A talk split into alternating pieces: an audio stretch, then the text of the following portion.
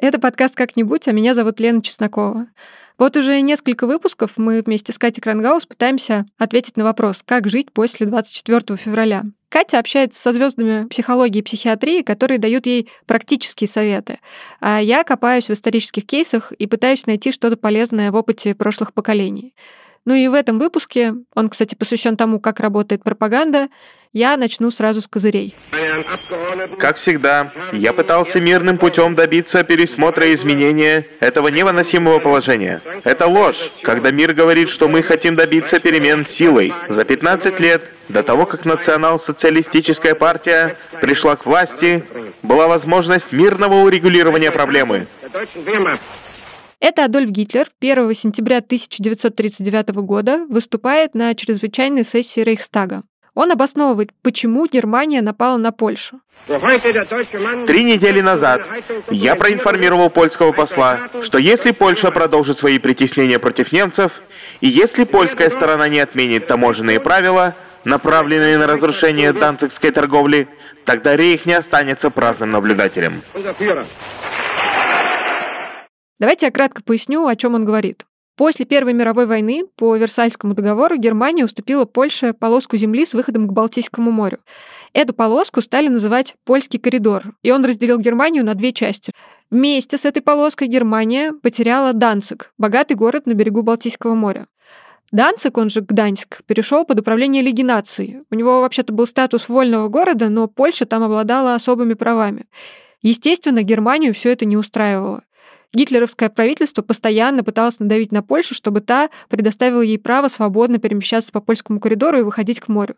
Ну и, конечно, они хотели вернуть Данциг. И, кстати, большинство населения в городе составляли этнические немцы. И вот 1 сентября 1939 года Гитлер выступает перед Рейхстагом и говорит, что долго предлагал Польше уладить конфликт мирно, но все было напрасно. И вообще Польша притесняет немцев в Данциге. Дальше так продолжаться не может, поэтому фюрер вынужден применить силу. Восемь лет, бесконечно долгих восемь лет мы делали все возможное, чтобы ситуация была разрешена мирными политическими средствами. Все напрасно. Как уже говорил в своем предыдущем обращении, нельзя без сострадания смотреть на то, что там происходит. Терпеть все это было уже просто невозможно. Необходимо было немедленно прекратить этот кошмар. Геноцид в отношении проживающих там миллионов людей, которые надеются только на Россию. Именно эти устремления, чувства, боль людей и были для нас главным мотивом принятия решения о признании народных республик Донбасса. Ну а это выступление Владимира Путина 24 февраля 2022 года, которое вы все наверняка слышали. За пару дней до этого президент признал независимость ЛНР и ДНР, а теперь рассуждает, что все 8 лет конфликта на Донбассе Россия пыталась решить проблему мирно, но Украине это не было интересно. И, конечно же, Россия не может бросить русских, которые живут в самопровозглашенных республиках. Английский журналист Фердинанд Адис в одной из своих книг пишет, что речь Гитлера в Рейхстаге — это поразительный каталог лжи. Фюрер очень вольно трактовал события, которые предшествовали вторжению в Польшу, и он даже откровенно врал, когда говорил, что поляки сами первыми напали на немецкую радиостанцию на польско-немецкой границе и этим спровоцировали войну. Как потом станет известно, операцию-провокацию подстроили люди из СС. К речи Путина тоже, мягко говоря, много вопросов.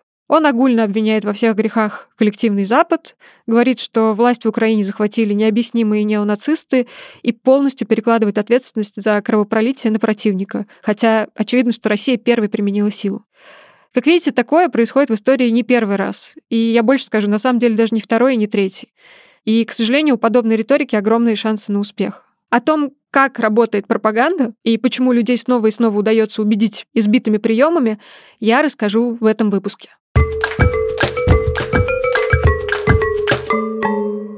За 11 лет до Гитлера и почти за 100 лет до Путина британский политик-пацифист Артур Понсенби выпустил книгу под названием «Ложь во время войны». Всю свою карьеру он выступал против колониальной политики Великобритании. Понсенби искренне верил, что все международные проблемы можно решить дипломатией и арбитражем. Но в его время и в его стране эти идеи были не очень популярны. И вот в 28 году, будучи уже опытным, хоть и не очень успешным политиком, Понсенби выпустил свою книгу. Он выделил основные черты пропагандистских нарративов, которые слышал сам и изучал по историческим источникам. У агрессоров они примерно такие. На самом деле мы не хотим войны. Нападение — это вынужденная мера. Противник просто не оставил нам выбора. Мы просто защищаемся, а за начало конфликта ответственность несет вторая сторона. Наш враг практикует ужасные зверства, убивает женщин и детей, и мы должны вступиться за невинных. Так, а теперь давайте послушаем отрывок из открытого видеоурока для школьников, который называется «Защитники мира» и который в марте 2022 года сделало Министерство просвещения. Ведущая — такая ангелоподобная девочка по имени София, ей примерно лет 10, у нее косички, голубые ленточки, и она задает вопрос гостю специалисту по военной истории Петру Ишкову. И тут у меня вопрос. А спецоперация — это как понимать? Это когда цели ведут к миру. Мы не атакуем жилых домов, мы не бьем по мирным гражданам, мы не, мы не уничтожаем социальную инфраструктуру, детские сады, школы, водоканалы, подстанции. Мы принуждаем к миру Украину. Ну, принуждать к миру — это, конечно, сильно. И этот отрывок, и обе речи, с которых я начала выпуск, показывают, что за прошедшие сто лет концептуально в пропаганде мало что поменялось. В 2001 году историк из Бельгии Анна Морелли выпустила книгу «Основные принципы военной пропаганды». Она во многом основывается на работе Понсенби, а еще на изучении некоторых военных конфликтов XX века. И Морелли выделяет 10 принципов военной пропагандистской риторики. Помимо того, что я уже перечислила из Понсенби, там есть, например, вот такой. «Мы защищаем большое благое дело, а не наш частный интерес». То есть получается, что политические и экономические цели войны маскируются моралью и идеалами. И еще один принцип. Наше дело свято, и эта война — крестовый поход ради нашей божественной миссии. Вам ничего не напоминает? Да, собственно, и до последнего времени не прекращались попытки использовать нас в своих интересах, разрушить наши традиционные ценности и навязать нам свои псевдоценности, которые разъедали бы нас, наш народ, изнутри. Те установки, которые они уже агрессивно насаждают в своих странах и которые прямо ведут к деградации и вырождению, поскольку противоречат самой природе человека. Этому не бывать. Следующий принцип по Морели – наши потери небольшие, а вот потери врага просто огромные. Тут достаточно сказать, что на момент записи этого подкаста Россия оценивала свои потери в Украине в 5937 мертвых солдат. Зеленский говорит, что у нас 55 тысяч убитых, а Министерство обороны США дает цифру 70 тысяч человек. Ну и еще один принцип. Лидер врага — это исчадие ада, монстр и просто самое мерзкое существо на Земле. И тут мы вспоминаем, что Владимир Зеленский, если верить Первому каналу, наркоман и нацист. Вообще, создание страшного или даже отвратительного образа врага — это краеугольный камень пропаганды. Я не буду вам в тысячный раз рассказывать про советские плакаты, на которых толстые попы, мерзкие буржуи, гидрофашизмы, и со всем этим борются такие хорошо сложенные пролетарии и храбрые красноармейцы с красивыми лицами. Вместо этого я хочу процитировать недавний YouTube-ролик Роберта Сапольски, известного биолога, нейроэндокринолога и популяризатора науки. В Руанде во время геноцида хуту называли тутси тараканами и призывали их давить. Нацисты называли евреев крысами. Европейские националисты всех сортов говорят об исламе как о раковой опухоли, сосредоточении зла. Отвращение, которое возникает в эти моменты, связано с одной интересной частью мозга, так называемой островковой долей. Если крыса откусит кусочек гнилого, через доли секунды островковая кора среагирует. Желудок сожмется, ее начнет тошнить. Все для того, чтобы не дать ей отравиться. У нас подобные механизм тоже есть. Но едой его работа не ограничивается. Стоит нам просто услышать рассказ о том, как один человек отвратительно, бессердечно и невероятно жестоко обошелся с другим, активируется та же часть мозга. Возникает моральное отвращение. Может стать физически плохо, даже затошнить. Ну а если один лишь разговор вызывает реакцию островковой коры, то подтолкнуть нас к геноциду будет не так-то сложно. Отличный пример — это начало 90-х. Ирак под руководством Саддама Хусейна вторгся в Кувейт. И США встали перед выбором, вступать ли в войну и защищать ли Кувейт или нет. Мнения в Конгрессе разделились. Но вдруг появилась девушка, которая работала медсестрой в детской больнице в Кувейте и смогла убежать из страны. Она пришла в Конгресс и рассказала об ужасах, которые видела. Солдаты из Ирака ворвались в больницу, разворошили каждый ящик, разворовали все, что могли, и младенцев бросали умирать на полу. Вся Америка слышала рассказ медсестры или читала в газетах. И каждый только и мог сказать, что это просто звери, не люди. После этого два сенатора поменяли мнение, и голосов хватило, чтобы мы начали войну против этих монстров. Позднее оказалось, что эта история ложь. Та девушка никогда не работала медсестрой в больнице. Она была родственницей посла Кувейта в США. Рассказ был хорошо поставлен одним американским пиар-агентством, а проплачено все это было американским правительством. Нас обманывают, манипулируют нашими чувствами и мыслями о том, кто свой, а кто чужой, и насколько мы разные. Зачем? Все просто. Власть имущим удобно, чтобы чужих считали отвратительными, чтобы все свои сосредоточились на этом, не замечая, что у тех, кто держит власть, ее становится все больше и больше. В общем, содержание пропаганды действительно очень мало меняется с годами. Но помимо содержания в этом деле очень важна форма. Историк Тамара Идельман в книге «Как работает пропаганда» приводит такие внешние черты успешного пропагандистского высказывания. Простота, доступность, ориентация на самые низы общества и постоянное повторение одних и тех же несложных вещей. Манипулировать людьми, пишет Идельман, обращаясь к ним простейшими лозунгами, намного легче, чем вступая с ними в сложные диалоги. Ну, про простоту и манипуляции сложно не согласиться, но в этой формуле Тамара Эдельман меня смущает одна вещь. Мне кажется, что вот это вот самое низы общества звучит ужасно по-снобски.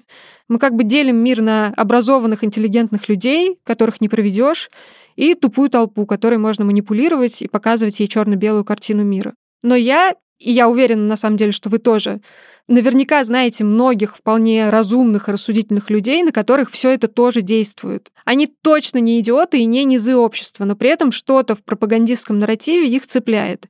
И вот это для меня самый интересный момент.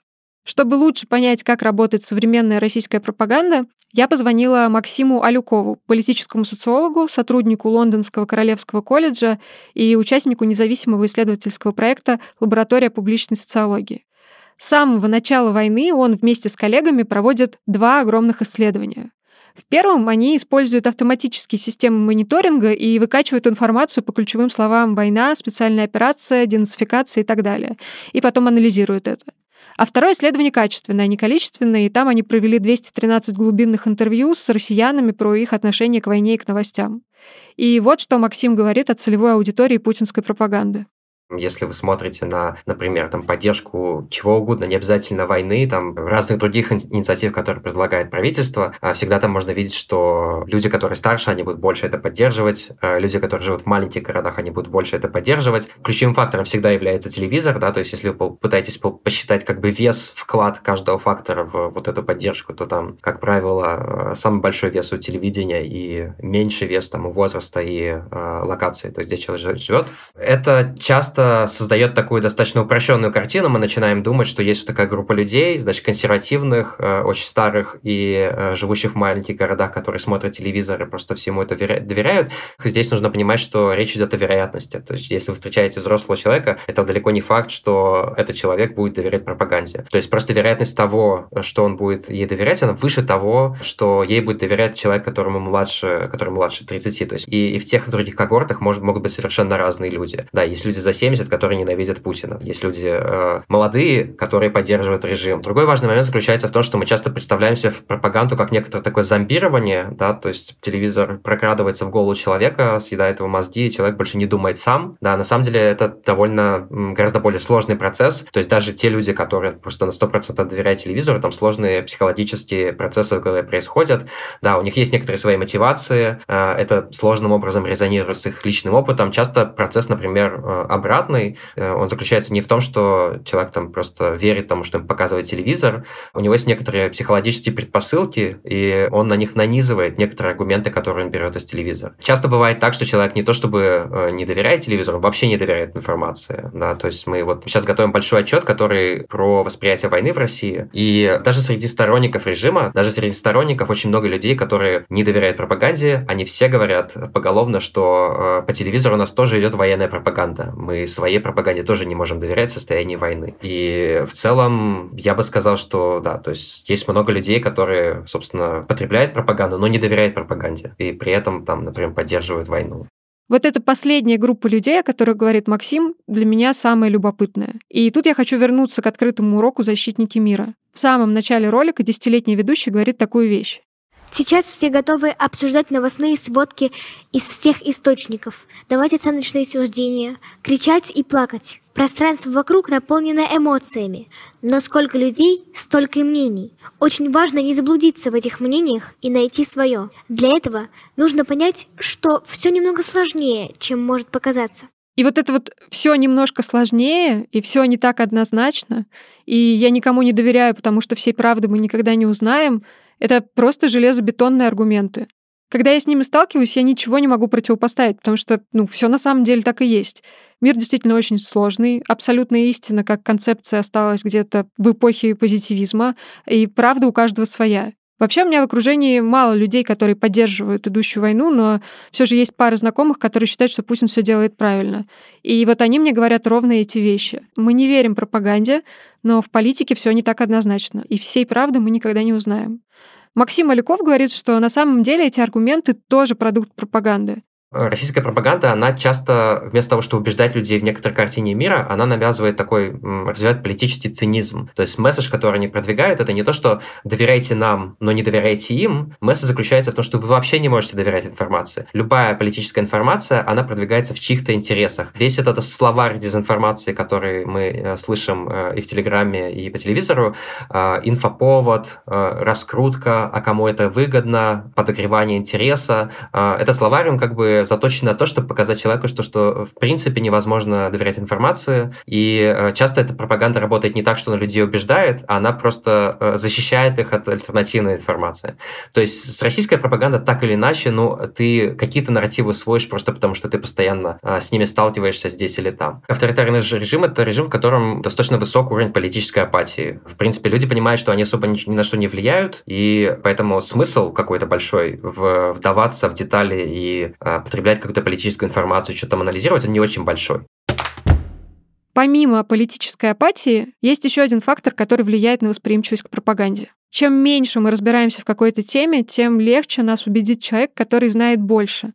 Ну или, по крайней мере, делает вид, что знает. И об этом в интервью YouTube-каналу Anderson People недавно рассказывала политолог Екатерина Шульман. Ссылка на этот канал, как и на все, что я упоминаю, будет в описании под этим выпуском. Когда э, дело доходит до того, что нам близко, что для нас важно и чем мы сами э, занимаемся, и в чем мы сами разбираемся, тут у нас, наверное, есть какое-то свое мнение, тут мы уже менее легкие жертвы. По этой причине, кстати, такое количество пропагандистских усилий э, направлено на всякие внешнеполитические темы. Скажу вам страшную тайну, они никого не волнуют. Для подавляющего большинства людей, и не без причины, это игры ума, это просто картинки.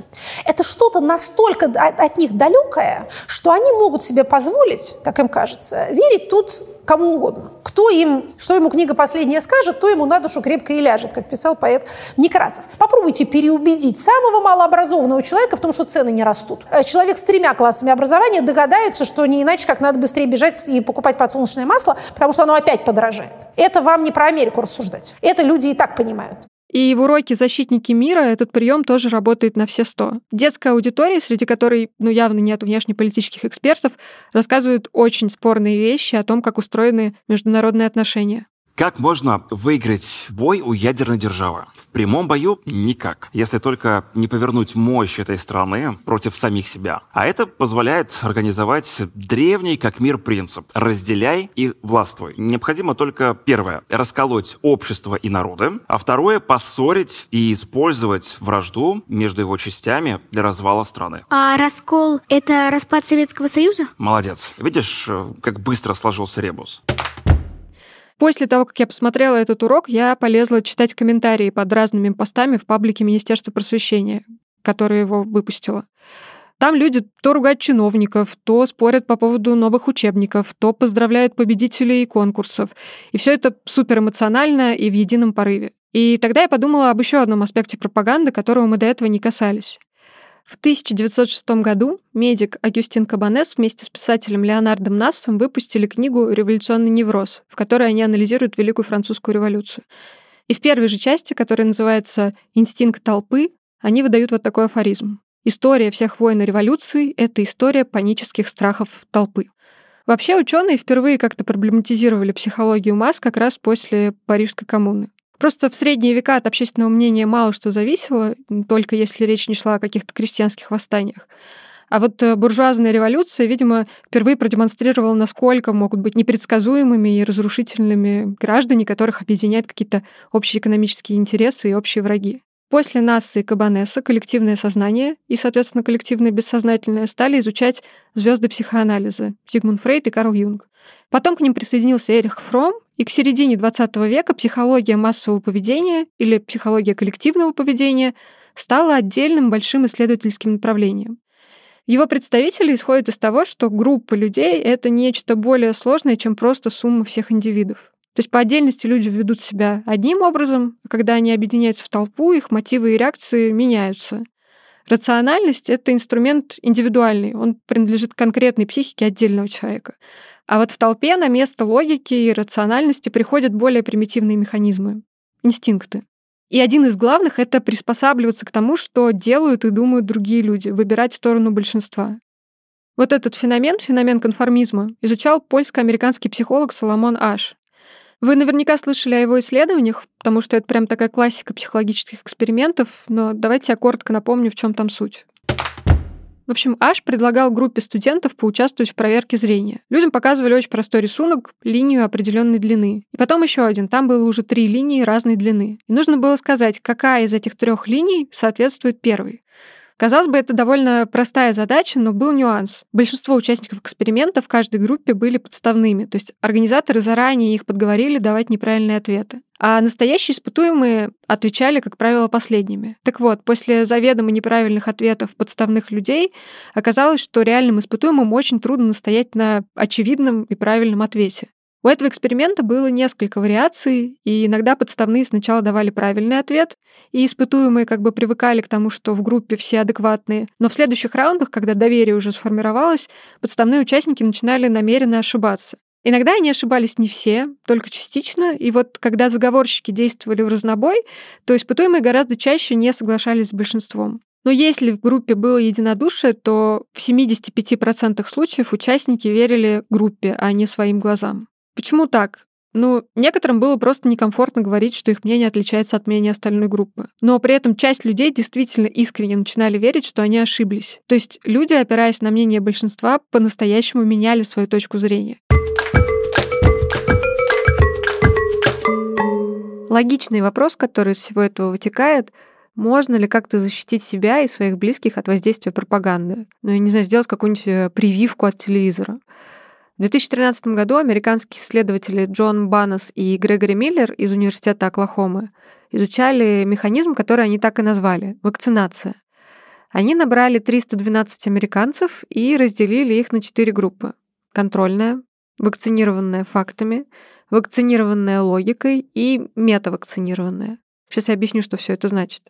В общем, всем участникам организаторы показывали отрывки из фильма о теории заговора, согласно которой теракты 11 сентября 2001 года спланировали и провели Буш и американские спецслужбы. Это очень популярный фильм, его много раз перевыпускали в разных редакциях, он называется «Loose Change» — «Разменная монета». Снял его в 2005 году писатель Дилан Эйвери. Кажется, он искренне верит в свою теорию. И вообще, когда Баннес и Миллер проводили свой эксперимент, в вину Буша и спецслужб, согласно соцопросам, верило чуть больше трети населения США. A huge explosion now, raining debris on all of us. We better get out of the way! Первой группе испытуемых перед показом фильма не сказали ничего, просто поставили им ролик. Второй предоставили факты, которые опровергают теорию Дилана Эйвери. А третий привели логические аргументы, почему его версия не работает. Ну, например, если бы такой заговор существовал в действительности, то в него были бы вовлечены очень много людей, и кто-нибудь из них обязательно бы уже давно проболтался. В итоге среди тех людей, которые просто посмотрели фильм, процент поверивших в заговор был больше, чем в среднем по нации ну, потому что фильм очень эмоциональный и убедительный. А вот во второй и третьей группах процент снизился. Причем эффективнее сработала вакцинация фактами. В этой группе фильму поверили только 25% участников, а в группе логики 31%. И получается, что вакцинация реально работает. Правда, работает она только как превентивная мера. То есть вам нужно с вашими фактами и логикой успеть опередить пропагандистов, что, естественно, в реальной жизни не всегда удается. Но теперь самое интересное. Была еще четвертая группа, которая называлась метавакцинированной. Этим людям перед просмотром фильма выдали и логическую, и фактическую прививку. Но при этом им сказали следующее. Друзья, существует несколько точек зрения. Создатели фильма хотят донести до вас свою, но есть и контраргументы, факты и логика. И эти контраргументы тоже чья-то точка зрения, ну, просто иная, и вас пытаются склонить на свою сторону. И вот тут у метавакцинированных людей просто начинал плавиться мозг. В чем меня пытаются убедить? Кто? Зачем вообще? Мне нужно сейчас принять какую-то сторону. Ну, какую и почему? И в таком состоянии гораздо легче повестись на более простое эмоциональное объяснение. В конце концов, результат метавакцинированной группы оказался таким же, как и в среднем по стране. То есть в заговор поверили 37%. И получается, что знание о том, что существует несколько точек зрения, и что все вокруг хотят нас чем-то убедить, и что все не так однозначно, оно ничего не дает, оно только мешает. Пока я готовила этот выпуск, я нашла десятки книг, статей и карточек в духе «Как не подастся на пропаганду» или «Как бороться с зомбированием». Все очень просто. Во-первых, нужно тщательно проверять источники, из которых вы берете информацию. То есть узнавайте, кому принадлежит паблик в интернете или на какие деньги существуют медиа, которые вы читаете, прикидывайте, кому все это может быть выгодно и делайте выводы. Во-вторых, фильтруйте кричащие, страстные высказывания, в которых кто-то кого-то сильно хвалит или сильно ругает, или где авторы пытаются вывести вас на эмоции, то есть напугать, заставить стыдиться или, наоборот, очень гордиться. Ну а в-третьих, расширяйте кругозор и не замыкайтесь в собственном информационном пузыре, где есть только те новости и мнения, с которыми вы согласны. Я понимаю, что сегодня со всеми этими пунктами очень сложно, потому что даже те источники, которые в мирное время более надежные и беспристрастные, чем другие, в войну тоже срываются на крик и эмоции. А еще про многие медиа вообще непонятно, кто их финансирует.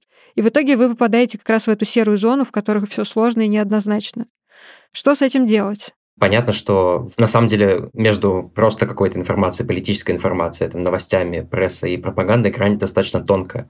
Когда журналист создает историю, он тоже каким-то образом набирает факты. Да, вопрос в том, что ты не можешь представить человеку все факты, потому что есть некоторые ограничения, связанные просто с ресурсами, с работой головы человека, психологией и так далее. Вопрос в том, пытаешься ли ты э, сознательно ввести человека в заблуждение, да, или ты пытаешься сделать это так, чтобы помочь человеку что-то понять. То есть пропаганда — это некоторый такой сознательный манипулятивное представление информации для того, чтобы сформировать установки людей. Вторая проблема в том, что все и правда очень сложно. И при чтении новостей люди, к сожалению или к счастью, руководствуются не только разумом. Основоположник поведенческой экономики, Нобелевский лауреат Даниэль Канеман, пишет, что большинство решений в жизни мы принимаем быстро и инстинктивно, то есть вообще не включая мозг. И на самом деле во многих ситуациях это адаптивный механизм, который делает нашу жизнь проще и лучше. Но оборотная сторона в том, что мы не всегда можем отключить этот механизм по своей воле. И, повторюсь, люди, которые верят в пропаганде, они не идиоты, просто пропаганде каким-то образом удалось вышибить их из колеи и затронуть какие-то очень важные глубинные их эмоции. И все это полезно знать не только про себя, но и про других людей, с которыми вы не согласны. Важный момент заключается в том, что ну, в людях нужно видеть людей. Все эти ярлыки, которые связаны с зомбированием, они тоже во многом являются механизмом пропаганды, потому что они дают вам способ описания людей, который э, делает дискуссии ненужными. Если человек зомбирован, то с ним особо нечего обсуждать. Поэтому нужно просто пытаться понять, что там людей беспокоит. Часто бывает так, что есть какие-то тревога, да, есть какие-то мотивы, на которые просто люди нанизывают, чувство достоинства, например, собственного. К чему апеллирует пропаганда? Что человека действительно беспокоит? Да, можно ли предложить ему какой-то альтернативный способ э, говорить о собственной тревоге, о достоинстве без войны с НАТО, например? Это был подкаст «Как-нибудь», мы обязательно как-нибудь справимся. Меня зовут Лена Чеснокова, и я сделала этот выпуск вместе со своей соведущей Катей Крангаус, с автором сценария и редактором Жанной Алфимовой и звукорежиссером Юрием Шустицким. Перевод читали Ильдар Фаттахов и Павел Боровков. До встречи через неделю. Пока-пока. thank you